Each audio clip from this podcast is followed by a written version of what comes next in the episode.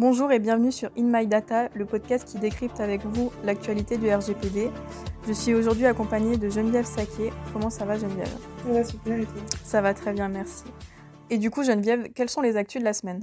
La première actu que j'ai à vous partager, c'est plus euh, une mise en garde, puisque le coffre-fort numérique de mots de passe, euh, LastPass, a subi une fuite de données cette semaine.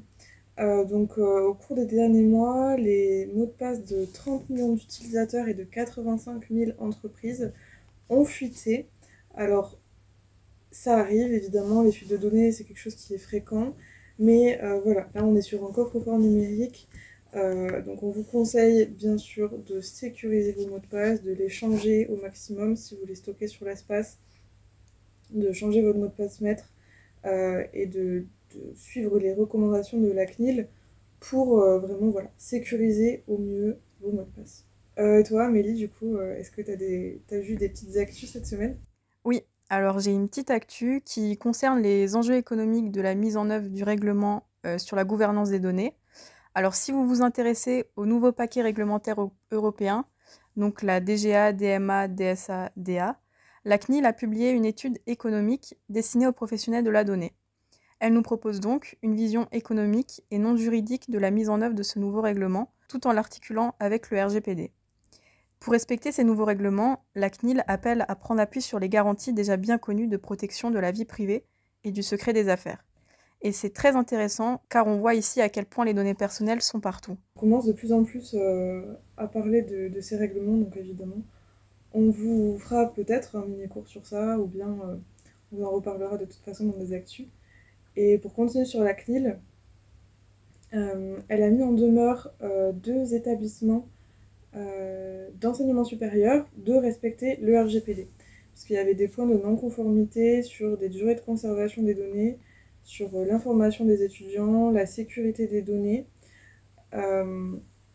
également, les établissements apparemment auraient eu recours à plusieurs sous-traitants pour traiter les données personnelles des étudiants ils n'ont pas pu adresser à la CNIL des contrats de sous-traitance euh, qui, prouvaient en fait que leurs sous-traitants étaient bien conformes au RGPD et puis aussi pas de mot de passe sécurisé. Enfin bon, euh, il y a du boulot, donc c'est une mise en demeure, pas une sanction. Ça veut dire qu'il n'y a pas d'amende à payer si ces deux établissements se conforment à la loi dans un délai de deux mois.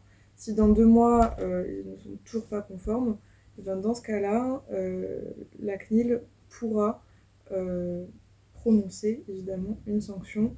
Euh, encore une fois, si c'est le cas, on vous tiendra informé. Merci Geneviève pour cette info. Et en parlant de ça d'ailleurs, une autre autorité de contrôle européenne a fait parler d'elle cette semaine.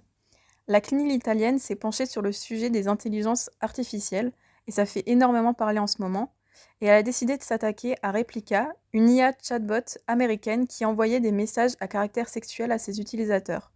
Le problème, c'est que l'IA était utilisée par des mineurs, des personnes vulnérables, et l'Agence italienne de protection des, données a donc déclaré que Replica ne respectait pas le RGPD.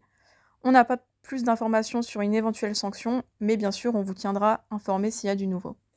Et à propos de ça, du coup, la dernière, euh, actualité, en fait, euh, la dernière euh, évolution dans cette affaire, c'est que le Parlement européen, cette fois, a déclaré que eh ben, le cadre de protection des données personnelles entre l'Europe et les États-Unis euh, ne créaient pas une équivalence réelle dans le niveau de protection. Ça veut dire que voilà, le texte qui avait été discuté avec la Commission européenne et les États-Unis euh, ne créait pas euh, voilà, d'équivalence entre le RGPD et la loi américaine et que donc eh ben, la Commission va devoir poursuivre ces, négociations avec les homologues américains pour créer de, nouvelles, de nouveaux mécanismes de protection des transferts.